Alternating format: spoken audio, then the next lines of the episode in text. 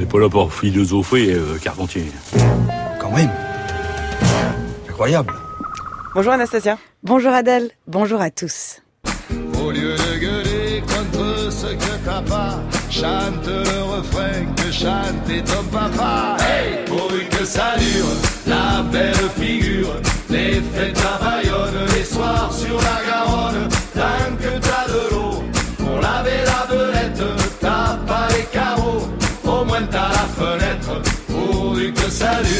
la belle aventure, le ciel de Narbonne et les remparts de Carcassonne, tant que t'as les yeux. Donc dans cette émission, on passe de Spinoza à Patrick Sébastien, Anastasia, Et ça? exactement, Adèle, au lieu de gueuler contre ce que t'as pas, chante le refrain que chantait ton papa.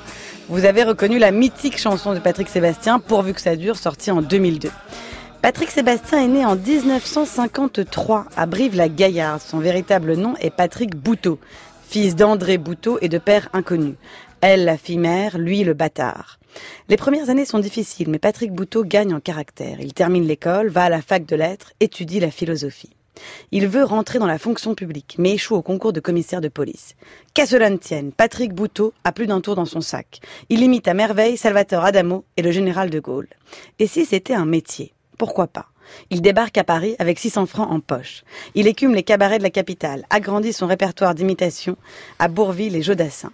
Il n'est plus Patrick Bouteau, il est Patrick Sébastien, reprenant le prénom de son fils qui périra plus tard dans un accident.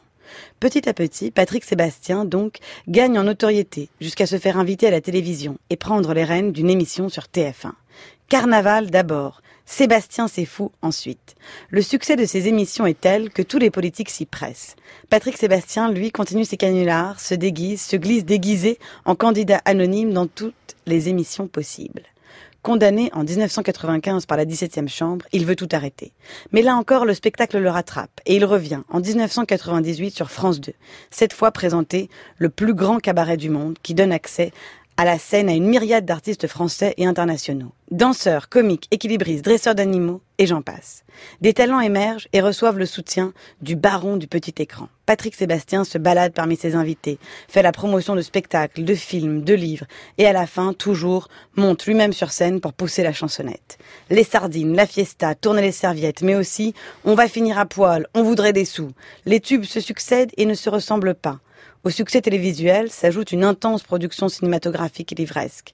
Patrick Sébastien est un touche-à-tout qui porte haut la culture populaire. Il est la voix qui divertit ceux qui sont sans voix. Et puis le mois dernier, le coup près tombe. Après l'éviction de David Pujadas, puis de Julien Lepers, c'est à Patrick Sébastien de quitter France 2. Le showman n'en prend pas ombrage. Il est déçu, certes, mais ne veut pas jeter de l'huile sur le feu. C'est ce qu'il répète en faisant la promotion de son dernier livre, Et si on était bienveillant, aux éditions XO. La bienveillance, voilà un cheval de bataille qui lui ressemble. Il se dit rousseauiste, il croit, lui, à la nature profondément bonne de l'homme. Il croit, lui, qu'il faut inlassablement travailler à être vertueux pour espérer l'être véritablement un jour. Il croit surtout que la bienveillance est aussi une politique. Vous êtes en train de nous dire que Patrick Sébastien est un philosophe à vos yeux, Anastasia Exactement, vous ne Mhm. pensez pas si bien dire et drôle de résonance avec les événements récents, n'est-ce pas? Euh, Lorsqu'il est interrogé sur i24 News par Anna Cabana à propos des Gilets jaunes, voilà ce qu'il répond. Tu sais, les gilets jaunes qui sont dans la rue, c'est ma France, moi. C'est la mienne.